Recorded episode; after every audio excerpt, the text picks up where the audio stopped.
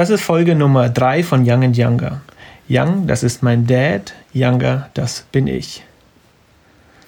Na, jetzt haben wir schon drei Podcasts. Es macht irre Spaß, muss ich sagen. Und absolut. Ich äh, muss auch sagen, wir wollen es ja jetzt weiterführen, äh, haben veröffentlichen das jetzt auch immer mehr.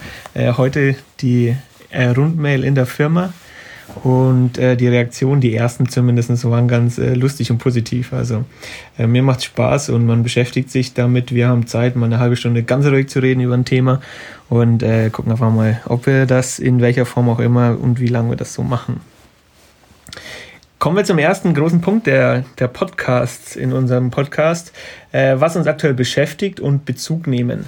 Äh, klarer Fall, wir nehmen heute relativ live auf. Morgen früh geht das Ganze schon online. Äh, heute ist Mittwoch. Äh, Silvester haben wir überlebt, Feiertage haben wir überlebt. Ähm, Was hast du gemacht? Ich war tatsächlich unterwegs. Ich war nicht in München. Ähm, hatte eine coole Möglichkeit, nach Prag zu gehen. Ähm, dort mit einem Local quasi ähm, zu feiern und mit anderen Leuten noch. Und muss sagen, man lernt die Stadt ganz, ganz, ganz anders kennen. Also wir hatten die Möglichkeit, dadurch, dass er auch extrem viel über die Stadt weiß, ähm, durch ein Studium, das er dort ähm, gemacht hat, äh, konnte er uns natürlich auch die Dinge zeigen, wo jetzt der Normaltouri nicht hingeht. Und ähm, das Essen war gigantisch. Abartig, oder? Wahnsinn. Aber wahrscheinlich eine sehr deftige Küche. Absolut, oder? absolut. Also mhm. ich glaube, ich habe in diesen drei, vier Tagen habe ich 20 Kilo zugenommen. Gefühlt, ja. Abs ja, oh, total. Sehen tut man sich. Ich bin geplatzt, äh, aber musste alles mitnehmen. Die haben zum Beispiel auch Tatar. Äh, eine Tatar-Kultur. Ein also, Foto geschickt, ja. Wahnsinn, da, die knallen da Knoblauch rein, die, die rösten die, die Brote letztendlich, auf denen man das Tatar dann isst, ähm, rösten die im Öl schon ein bisschen an. Oh, hör mir auf, durch die Hunger. Wahnsinn, also das klingt ja gigantisch. Ja. Und äh, wie gesagt, an sich, die hatten eigentlich äh, das gesagt, dass das offizielle Feuerwerk der Stadt ausfällt. Mhm. Ähm, und dass dafür so eine Art Lasershow am, am ersten dann von mhm. der Stadt mhm. gemacht werden soll. Ähm, wir sind dann zu einem Aussichtspunkt gegangen und ähm, konnten dann über die komplette Stadt sehen und jeder hat so viel geböllert. Das heißt, äh, man hat das gar nicht war nicht mehr, oder? Mhm. Lasershow war am nächsten Tag mhm. und zwar wurde da ein oh, am Wetzlar Wenzler, Wenzelplatz. Wenzelplatz ist äh, oben auf der einen Seite ein äh, Nationalmuseum, glaube ich. Und das haben die quasi dann neu eingeleuchtet. Das kennt man vom Berliner Tor, vom Brandenburger Tor. Ja, so. haben die auch farbig illuminiert. Genau, genau und ja. da mhm. lassen die quasi eine Show drüber laufen. Mhm. Das heißt, die messen mhm. das aus mhm. und lassen dann da eine Show drüber lassen. Das Spielen im Prager Fenstersturz vielleicht noch. Genau, sowas, ja. solche Sachen. Es war extrem langweilig, muss ich gestehen. Also auch der Local meinte, boah, kam jetzt nicht so cool nicht rüber. Burner, ja. ähm, eine Sache war cool, weil sie dann quasi dieses Gebäude so illuminiert haben, wie es tatsächlich ist. Und dann haben die aber das Gebäude intern verschoben. Das heißt, Säulen haben sich verändert. Mhm. Und das ist natürlich dann eine gigantische Darstellung gewesen. Mhm. Also das, das mhm. fand ich schon klasse, aber der Rest war, naja, nicht spektakulär. Hauptsache Essen war gut. Hauptsache Essen war gut und Leute waren cool und Flair ist super und dieser, diese Jugendstilfassaden dort, Wahnsinn. Mhm. Muss ich auch mal hin. Also wirklich ja. traumhaft, wirklich. Mit der Sprache, Verständigung? Ähm, gut, wir hatten ihn, äh, den Local, der und sonst, die Englisch? Englisch. Englisch. Sehr gutes Englisch. Super. Ich glaube, die haben sehr hohes Bildungsniveau. Viel Deutsch auch. Er meinte sogar teilweise, dass die eher Deutsch sprechen, die Alten, als Englisch. Ja. Äh, mhm. Weil es natürlich äh, aus der Herkunft Deutsch war, ja. Mhm. Genau. genau. Nee, und du warst auch unterwegs. Ja, ja, wir sind ja total frankophil. Wir waren mal wieder in Straßburg und haben die Schwiegermutter mitgenommen, die ja leider äh, Witwe ist und äh, hat Spaß gemacht mit ihr. Ähm, ich habe sie relativ oft mit dem Rollstuhl durch die Gegend geschoben und habe jetzt dann auch an Apple eine Mail geschickt, die mögen bitte auf meiner iWatch ein Programm installieren für, die, für das Fitnessprogramm fürs Schieben von Rollstühlen, weil das haben sie bisher noch nicht. Ich glaube, da habe ich einige Kalorien abge, abgeritten, die ich mir woanders wieder hingegessen habe, denn das Essen dort ist fantastisch, deswegen gehen wir auch rüber. Und Straßburg ist eine wunderschöne Stadt und vor allem zur Weihnachtszeit ganz toll illuminiert. Die wechseln jetzt jedes Jahr aus mit anderen Mottos. Motti. Motti. Dieses Jahr war irgendwas mit Eisbären. Ich weiß nicht, was der Eisbär zu tun hat mit Straßburg. Es gibt da in Mulhouse gibt's einen Zoo und da gibt es einen Eisbären drin, wahrscheinlich deswegen. Überall waren Eisbären in Straßburg, also total. total daneben, aber super illuminiert und zum Teil hat man Nebel, kein Regen dieses Mal, tolles Essen dort. Wie kann man sich Straßburg vorstellen? Äh, Straßburg hat ist die Altstadt ist eine Insel umgeben von der Il, wo man super drum rumjoggen kann, auch unten an der Il und ähm, ist also die Altstadt ist auf einer Insel ähm, im Krieg offenbar weitgehend verschont geblieben. Viele alte Gebäude, viele, ähm, wie sagt man da, Fachwerkhäuser. Dann dieses, äh, die Kathedrale, das Münster von Straßburg, das nur einen Turm hat. Und ähm, haben sie gespart. Ja, wobei den einen Turm haben sie, glaube ich, im 19. Jahrhundert, als die Romantik da wieder ein bisschen auflebte, haben sie das nachgebaut oder erst errichtet. Also eine wunderschöne, mittelalterliche Stadt und ähm, ja, ich freue mich, ich kann immer die Leute am liebsten umarmen, wenn ich zum ersten Mal mit drüben bin und die zum ersten Mal eben äh, mich französisch begrüßen, ja. Weil ich einfach eine tolle Sprache. Weil die, dich, ja. die dich beleidigen und du es nicht verstehst. du Bosch, du. nee, egal, also die Sprache ist fantastisch, das Essen ist sehr gut und äh, wir haben da so ein kleines, niedriges Hotel. Ähm, war also alles rundherum toll und Schwiegermutter ging es auch gut und es war für sie eine Freude. Hat also geklappt. Allerdings muss ich natürlich büffeln.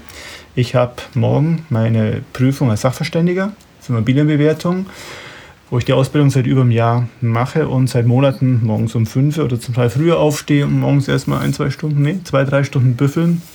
In Straßburg natürlich auch.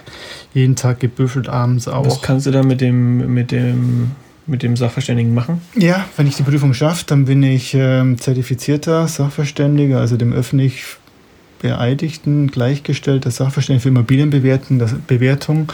Das heißt, ich kann fürs Finanzamt, privat für Erbauseinandersetzungen, für die Vermögensübersicht äh, Immobilien, Grundstücke, bebaut, unbebaut, äh, Wohnungen, Gewerbeeinheiten äh, bewerten und ähm, das hält dann auch vor Gericht stand. Gab es ähm, eigentlich, hast du, hast du was gemerkt, dass du im Alter das, dich mit dem Lernen schwerer tust? Oder sagst du, du bist vielleicht jetzt disziplinierter als früher und dadurch hast du dich vielleicht sogar einfacher getan? Äh, die Disziplin ist da, das ist klar. Äh, das ist 50% schwäbisches Blut, aber das andere ist einfach das, dass ich überrascht war, wie schnell ich wieder im Lernen drin war. Gut, ich habe permanent Englischunterricht, aber ich lerne sowieso fast jeden Tag. Aber jetzt, äh, man war relativ schnell drin. Wir haben es auch damals in Dubai mitbekommen, als ich diesen Grundkurs der internationalen Verwalter gemacht habe. Man kommt rucki zucki wieder rein und ich habe eigentlich zu früher keinen Unterschied gemerkt. Vielleicht, weil dieses Mal auch weniger Alkohol im Spiel war als früher. Ich weiß es nicht. Ja, ja das ist dann wahrscheinlich der Vorteil im Alter. Man ist nicht so distracted von, von anderen äh, spaßigen nicht, Themen. Man hat nicht so einen dicken Kopf. Nee, war rund, kam gut ins neue Jahr rein, hat Spaß gemacht. Weil ich habe zum Beispiel gemerkt, ich mache jetzt auch diese amerikanische Schulung. Äh, da hatte ich jetzt den, den, einen weiteren Kurs abgeschlossen. Und ich habe gemerkt, seitdem ich aus dem Studium äh, bin, dass ich, das ist jetzt nicht lange her, es ist eineinhalb, zwei Jahre her, ähm, dass ich schon einen kurzen Anlauf gebraucht habe, um wieder in dieses Lernen, Lernen reinzukommen, mhm. äh, da in diesen Modus zu kommen. Mhm. Ähm, und kann mir vorstellen, dass das eigentlich im Alter dann vielleicht sich noch äh, krasser verändert. Nee, ging rucki zucki, man braucht Disziplin, dann kommt man rein. Nee, wunderbar. Jetzt ein krasser Themensprung und zwar, äh, ich führe gerade einen Selbsttest durch. Ich habe eine Zeitung gelesen, das war im Manager, nee, in der GQ Business. Die haben die jetzt einmal rausgebracht. Die ging mit, dem, mit der Herbst-Winter-Kollektion, sage ich schon fast, mit dem Herbst-Winter-Heft raus. Ähm, und da haben die von dem Krillöl gesprochen. Da geht es um ein äh, ein Öl, das aus, von der Acrylkrabbe gewonnen wird. Das sind diese Mini-Tierchen, die man nicht sehen genau, kann. Genau, die im Atlantischen Ozean, was weiß ich, äh, rumkrabbeln. Da werden die Wale so groß dann, dass sie 24 Tonnen wiegen. Ne? Richtig, ne? genau. Pass und die auf. dann so, so tief, aber unten sind das Schweröl, keine Probleme hat, bla bla bla. Jedenfalls ist, sind die auch echt schweineteuer, diese Kapseln. Keine Plastiktüte und so. Nee, überhaupt nicht. Alles richtig sauber. Aber der Vorteil ist, äh, und zwar soll das bis zu 46 Mal habe ich gelesen. Also gefährliches Halbwissen. 46 Mal äh, höher dosiert sein als eine gewöhnliche Fischkapsel an Omega-3-Fettsäuren. Und die sind wichtig fürs Leben. Ja. Die sind wichtig fürs Leben, der das Gehirn braucht. Ich habe auch vom Kumpel gehört, der das äh, benutzt, um nach dem Fitnesssicht besser und schneller zu regenerieren. Hey, klasse, ja. Mhm. Und solche Themen. Jedenfalls, ich werde das jetzt mal probieren.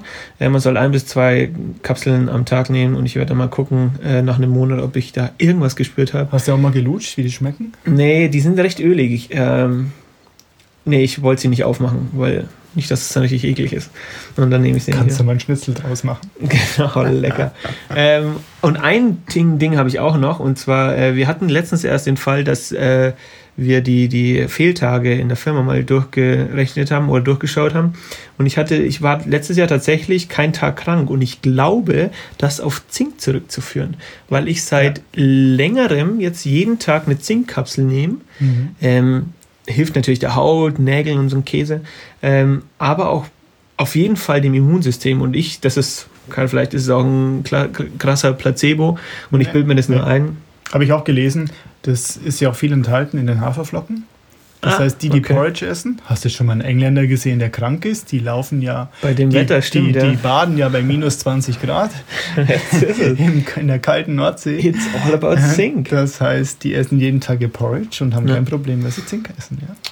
Wirklich. Mal, also ich kann nur jedem was das empfehlen, äh, dass man das jeden Tag äh, sich so eine Tablette reinpfeift. Äh, man hat auch überhaupt keine Beschwerden oder so.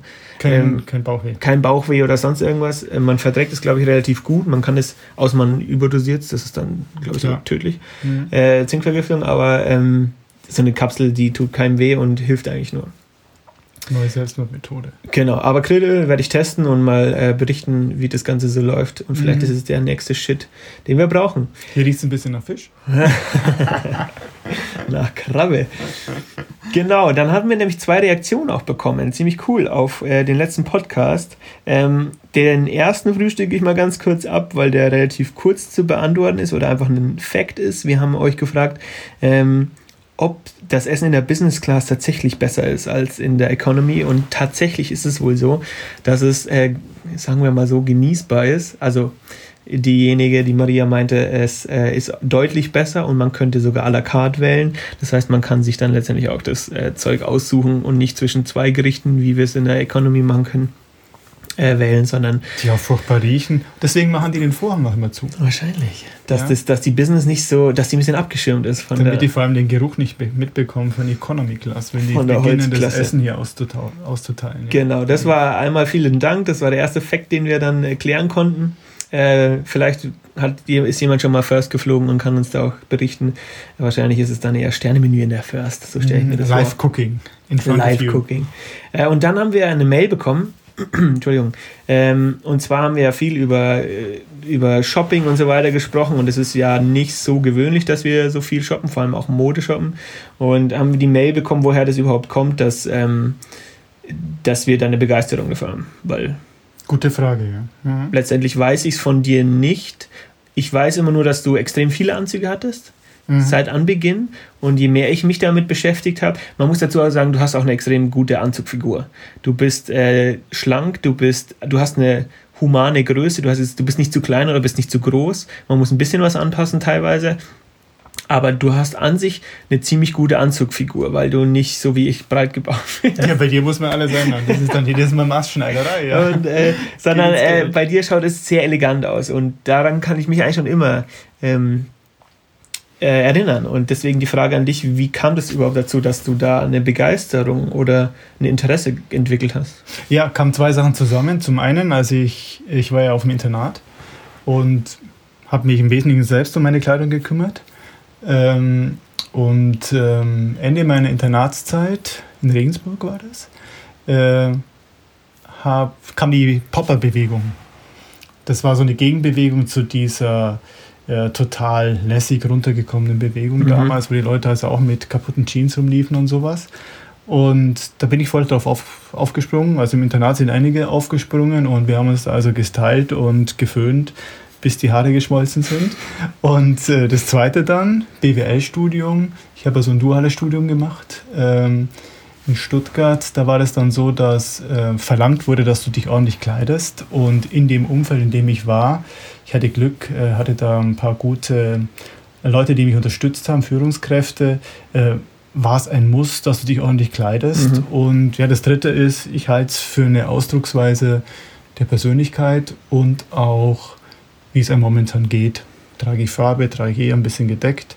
Äh, ist es ungeheuer interessant. Man kann kombinieren und macht Spaß. Und äh, ja, das war so die Entwicklung. Du bist ja auch voll aufgesprungen auf diesen Thema. Ja, ich hatte da eher, bin da eher reingeraten. Also früher jetzt nicht so krass modebewusst gewesen, eigentlich gar nicht, relativ Weiß einfach nicht und mehr, ja. hm. nicht viel Klamotten, muss ich dazu sagen. Ich hatte immer ein paar Schuhe und eine Jacke, that's it. Ähm, aber bin dann über eine ähm, Bekannte äh, zu einem Job gekommen am Wochenende neben dem Studium ähm, am Flughafen und konnte dort dann in, in den Modeläden arbeiten und habe da erst den Bezug zu Mode bekommen. Klar, wenn du dich da mit auseinandersetzen musst, weil du das Zeug verkaufst, entwickelst du auch eine, ein gewisses Interesse, im besten Fall. Und so war es bei mir auch. Und bin da eher, bin da extrem dazu gekommen, ähm, mich damit zu beschäftigen, und es inzwischen, so wie bei dir auch, als Hobby zu sehen. Also tatsächlich mhm. mhm. äh, macht es Spaß, und wir haben da vorhin erst drüber gesprochen, ähm, macht es Spaß zu kombinieren, zu entwickeln, zu verändern und auch klar die Trends in gewisser Weise mitzugehen, aber sich einfach irgendwie gut zu kleiden, beziehungsweise stilvoll zu kleiden. Weil wir hatten vorhin zum Beispiel den Punkt, es gibt diverse Gegenläufe, die, äh, wie zum Beispiel Minimalismus, die sagen, ah, oder Steve Jobs hat, glaube ich, auch gepredigt, mhm, ähm, mhm. oder die großen, die großen ähm, Startup- ähm, Gründer, Gründer äh, dass die auf, auf die Kleidung keine, keine, keinen Wert legen, sondern jeden Tag das Gleiche anziehen. Ähm, dann haben sie, müssen sich da keine Gedanken drüber machen. Ähm, aber ich finde es eher, mir macht es Spaß und wir sind da vorhin auch tatsächlich aufs gleiche Ergebnis mhm, gekommen. Mhm. Es macht uns Spaß zu kreieren und ich würde mir die Kugel geben, wenn ich dreimal am dreimal drei Tage hintereinander die gleiche Klamotte anziehen müsste, also Farbe und mhm. äh, Art. Mhm. Also so gesehen macht's, ist es ein, ist ein absolutes Hobby, das weiter zu, weiterzuentwickeln. Und wir sortieren ja auch viel aus. Das heißt, ja. Sachen, die wir nicht mehr anziehen, schmeißen wir auch raus, verschenken wir, verkaufen wir. Ähm, und so ist so eine stetige Entwicklung. Also ich würde schon sagen, dass es ein Hobby ist, so ein kreatives Ausleben vielleicht auch ist. Ja, aber auch eine Wiedergabe von der Persönlichkeit. Absolut. Mhm. Und was ich gern mache, die Pflege auch von dem Ganzen. Also ich habe immer schon gerne Schuhe geputzt, klingt blöd. Du hast auch viele Schuhe. Hast du mal gezählt? Nee, keine Ahnung. Äh, und äh, aber auch das Bügeln mittlerweile. Meditativ. Zum Abschalten mit der guten Musik dazu. Oder einem guten Podcast. Podcast zum Beispiel, ja, macht irre Spaß. Ja. Und der Duft dann von frisch gebügelter Wäsche ja. ist, ist, absolut stark. Ja, und man sieht auch, was man aussondern muss, weil es nichts mehr taugt. Ist eine absolute Passion. Mhm. Stimmt, das hast, hast, du mir mitgegeben. Wunderschön, wenigstens ein gutes. Absolut. reden wir noch von Kommen wir zum Thema. Thema der Folge tatsächlich. Äh, äh, der Titel sagt es schon, äh, Arbeiten mit dem Sohn, mit dem Vater ist das Thema heute, was uns natürlich auf jeden Fall auch ausmacht, beziehungsweise die Beziehung, die wir haben. Wir wollen da auf mehrere Bereiche letztendlich dann auch eingehen. Ähm, aber heute tatsächlich das Arbeiten. Ähm, ich würde aber mal gerne damit anfangen, wie es letztendlich dazu gekommen ist und da gleich mal ein bisschen einsteigen. Ähm, du hast früher immer extrem Arbeit und Privat getrennt. Das heißt, du hast zu Hause kaum bis wenig über die Arbeit gesprochen. Wir haben dich zwar immer gefragt, ähm, was du denn so machst, aber es war immer sehr gedeckt und das halte ich für extrem sinnvoll, das zu trennen. Ähm, und so wusste ich aber auch nie wirklich genau, was machst du. Klar, dass du mit Immobilien zu tun hast und so weiter. Ich wusste, was eine Verwaltung ist, aber so ein Alltags- oder ein Arbeitsablauf wusste ich nie. Und hatte dann letztendlich, ich bin schon ein bisschen in die Immobilienrichtung gegangen mit meinem Studium, hatte dann aber die Möglichkeit, mal so eine Art Praktikum zu machen, um letztendlich zu sehen, was geht denn da überhaupt ab äh, im täglichen Geschäft. Und äh, so bin ich so ein bisschen reingerutscht und dann hatte ich die Möglichkeit, auch das Studium in die Richtung zu machen. Der erste in München, der letztendlich auch die Vertiefung mit Immobilienmanagement äh, machen konnte. Und ähm, so ist es letztendlich dazu gekommen, dass ich von meiner Seite jetzt da aus reingerutscht bin. Und man muss aber auch großer Punkt, dass das überhaupt funktioniert, dazu sagen, dass du immer offen warst, mich zu integrieren und mir Sachen zu zeigen, mir die Firma zu zeigen, mir Internas zu zeigen und äh, da extrem offen warst. Und das ist, glaube ich, auch so der größte Punkt, kann man sagen, wieso das funktioniert, äh, ist deine Offenheit dem gegenüber, dass ich natürlich als junger Typ reinkomme und alles verändern will, alles besser weiß. Äh, Social Media ist das nächste Ding und wir müssen das machen, wir müssen diesen modernisieren, wir müssen da besser auftreten. Was man halt so als Junger äh, macht, wenn man noch äh, grün hinter den Ohren ist, wenn wir alles verändern und verbessern und ähm, diesen alten Staub loswerden. Und ich habe das bei anderen Leuten auch mitbekommen, da hat es mit, mit dem Vater nicht funktioniert oder mit einem Elternteil nicht funktioniert, ähm, weil die Eltern dazu festgefahren in ihren Bereichen waren oder in ihren, in ihren Abläufen und das nicht angenommen haben. Und da warst du ja komplett anders. Ja gut, das ist ein Prinzip von mir, von uns auch, von, von den Firmen auch, ähm, dass die Leute ihren Bereich haben und den selbstständig gestalten sollen, auch Fehler machen können darin. Und äh, dass die Hierarchie bei uns ziemlich flach ist oder wir auch Wechselhierarchien haben, so dass ich ja auch Chef, Chefs habe. Wir haben ja auch einen weiteren Geschäftsführer, den Max. Und du unterstehst da nicht mir, sondern du bist ja zum Teil auch mein Chef, bist ja auch Geschäftsführer bei einer Firma. Ähm, das heißt, es zeichnet das Unternehmen aus, dass wir wechselnde Hierarchien haben und dass nicht einer alles entscheidet und einer alles sagt, sondern die Leute auch selber gestalten können. Ähm, Ganz kurz, das ist auch ein wichtiger Punkt, weil wir ja nicht ständig zusammenarbeiten. Also wir mhm. sind klar in der Firma zusammen, aber wie du sagtest, ähm, wir haben jetzt nicht jeden Tag bei jedem Thema immer zu tun miteinander. Ja, ich habe einen zweiten Geschäftsführer, wie gesagt, und äh, der Max, den unterstehst du ja auch ja. zum Teil. Ja. Oder du hast eben selber Mitarbeiter bei einer eigenen Firma. Ja, ähm, das mit dem, ähm, vielleicht noch eingangs, was du gesagt hast, ähm, ich habe ja auch BWL studiert und äh, du hast ja das Praktikum gemacht und wir haben dann auch eine Firma noch gegründet und ähm, ich habe damals gelernt, ich war beim Großkonzern, ähm, wo ich auch meine Diplomarbeit geschrieben habe und zunächst gearbeitet habe und ähm, hatte da Gott sei Dank einen, ja, einen Patronen, einen Chef, der mich betreut hat, der mich auch ziemlich viel hat machen lassen. Und damit wurde die Betriebswirtschaft, die ja total trocken ist, plötzlich plastisch. Du kamst zu uns, wir haben eine Firma gegründet und wir waren beim Notar zusammen. Du hast alles das mitgemacht, was in der Theorie war. Wir führen ja Prozesse, werden auch immer wieder verklagt und verklagen Leute selber, ja, machen das beruflich auch eben leider Gottes. Und dann kriegt man auch mit, was Recht bedeutet, ja. Ich erinnere mich noch gut, ich habe als Vor zweitbeste Vordiplom gemacht, zusammen mit dem Max, der war der Beste, mein Freund damals im Studium. Und wir beide wären beinahe wegen Jura durchgefallen, obwohl wir die Besten waren im Vordiplom. Mhm. Äh, einfach deswegen, weil das Jura so trocken nicht äh, praktisch in der Anwendung war. Und als ich dann in der Firma eine Anwendung dafür fand, äh, da war das plötzlich toll. Ja. da war ich, also war ich begeistert von Jura. Und ähm, das war das Ziel auch, einem mitzugeben. Machen wir jetzt genauso auch. Wir haben einen Praktikanten, einen Max, der mein Assistent auch ist, nicht einen Praktikanten, einen Auszubildenden. Der Max, mein Assistent, und der kriegt Einblick in Sachen, natürlich vertraulich, der hat eine Vertraulichkeitserklärung unterschrieben, die er sonst woanders nie mitbekommen würde, so dass er wirklich das, was er in seiner Ausbildung lernt, auch praktisch anwenden kann und dass es plötzlich mit Leben gefüllt wird. Ja. Eine der häufigsten Fragen, die ich gestellt werde, in Bezug auf Zusammenarbeit mit dem Vater im eigenen Unternehmen äh, ist, willst du nicht woanders hin noch hingehen? Willst du nicht noch in eine andere Firma gehen oder wieso bist du gleich zu deinem Vater gegangen und nicht erst hast eine Ausbildung in einem anderen Unternehmen genommen, äh, gemacht und bist dann letztendlich nach einer gewissen Zeit dann in die Firma eingestiegen? Und das haben wir da uns damals, glaube ich, auch gut überlegt. Aber vor allem war es mir wichtig, ich krieg bei dir die von dir angesprochenen Einblicke, die kriege ich bei keinem anderen Unternehmen. Kein anderer wird mir äh, die Unternehmenszahlen so offen darlegen, wie ich einfach den Einblick bei dir von Anfang an hatte. Und je früher, meine Meinung, je früher du damit in dich beschäftigst, äh, auseinandersetzt, desto schneller entwickelst du dann Verständnis und entwickelst dich dann auch vielleicht eigens weiter. Weil wenn du letztendlich dann äh, das Arbeiten lernst in einer anderen Firma, da lernst du dann klar, andere Eindrücke, wie machen es die anderen, das ist schön und gut. Aber dann kommst du in die Firma und hast aber keine Ahnung, wie du Zahlen zu interpretieren hast, wie du sowas aufbaust. Firma gründen, was du meintest. Mhm. Ähm, das hätte ich, glaube ich, woanders nicht gelernt und das war ein Riesenvorteil, das so früh zu lernen, finde ich. Das Controlling, Zusammenhänge, welche, letztendlich geht alles über die Bilanz und GMV, ja. Also das Wichtigste ist natürlich das Personal. dass das sich äh, weiterentwickelt und auch äh, bleibt.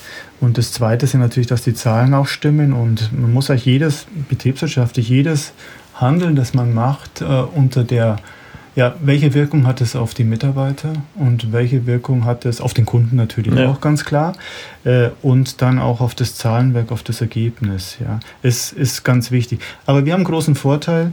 Äh, wir kommen ja viel rum und haben Bekannte, Freunde zum Teil auch mittlerweile, die sehr offen sind weltweit die uns auch ihre Zahlen präsentieren. Wir haben es in Brasilien mitbekommen, die ja. uns offen ihre Zahlen gezeigt haben. Konzern mit über 4000 Mitarbeitern. Das sieht sonst kein interner bei denen normalerweise, es sei denn, das in der Finanzabteilung. Äh, und äh, wir können Gott sei Dank durch unsere Offenheit auch auf die Offenheit von anderen immer wieder hoffen, treffen auf Offenheit von anderen und kriegen deren Erfahrung mit. Und das würde ich bei Siemens wahrscheinlich nie mitbekommen, nee, weil das irgendwo im stillen Kämmerchen dann im Vorstand abgesprochen wird. Es, genau. Das ist ein großer Vorteil. Wir wir zapfen andere an und andere zapfen uns auch an. Ja. ja.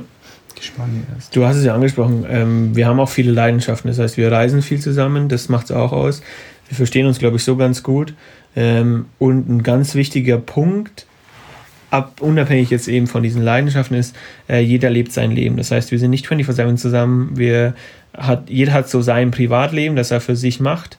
Ähm, und das macht es vielleicht auch aus, dass wir trotz dessen, dass wir viel zusammenarbeiten, am Tag viel Zeit miteinander verbringen, gezwungenermaßen in der Firma, ähm, jeder auch quasi seinen Abstand bekommt und wir da jeder selber seinen Sachen nachgeht und ähm, wir da ziemlich locker und offen sind dem gegenüber, was der andere macht.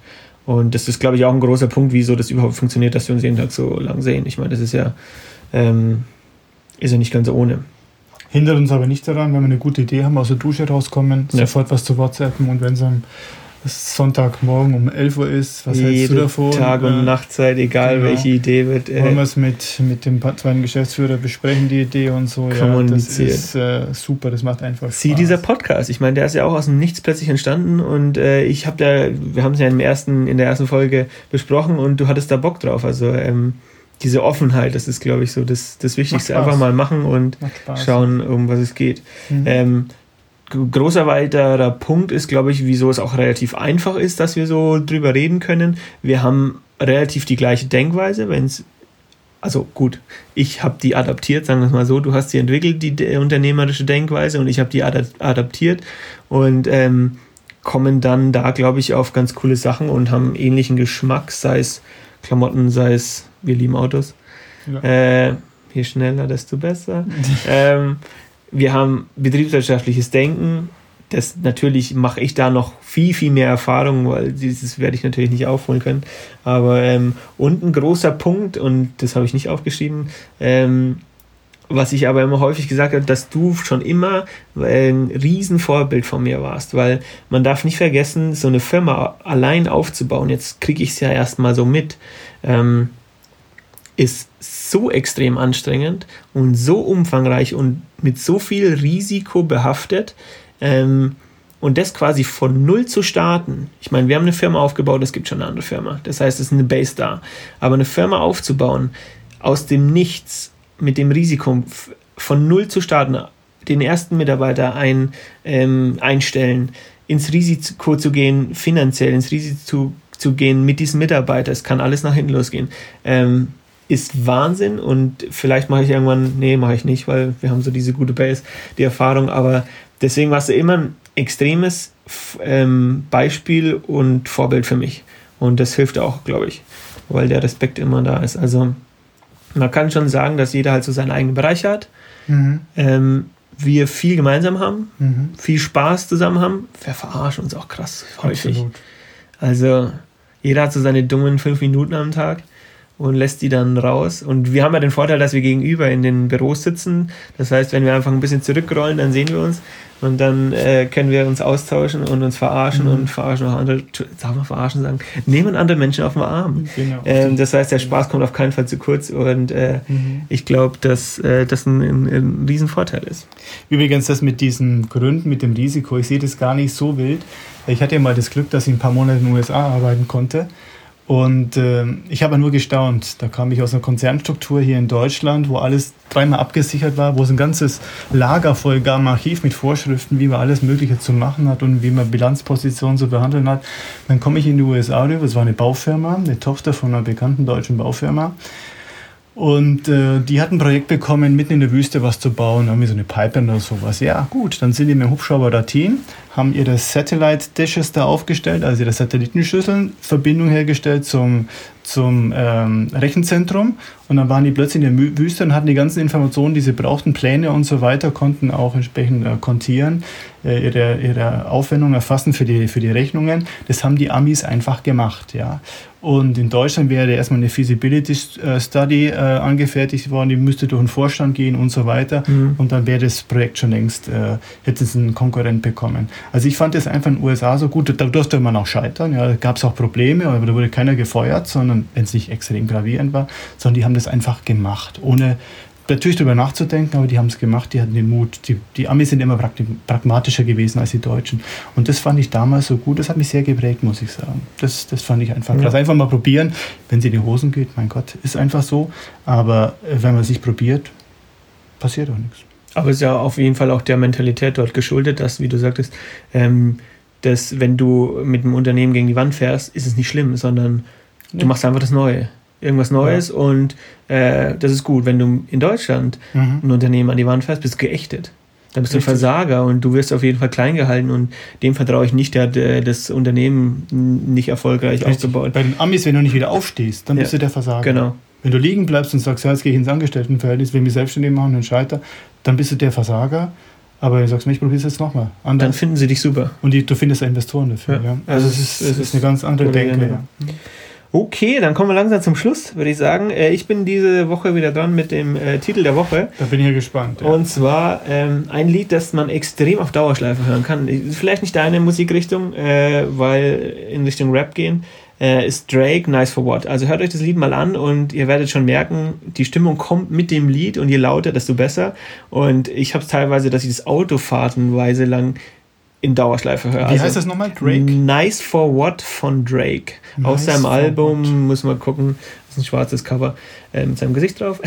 ähm, also ein klasse Lied und hört euch das an und äh, nehmt gerne Bezug, schreibt uns eine E-Mail an äh, podcast at youngandyounger.de. Das End? End äh, ausgeschrieben, das Englische und äh, ausgeschrieben und schreibt uns, nehmt Bezug, äh, lasst uns einen Kommentar da und äh, liked und folgt uns und äh, wir hören uns nächste Woche wieder Donnerstag um 5 Uhr. Hat Spaß gemacht. Bis dahin. Ciao. Tschö.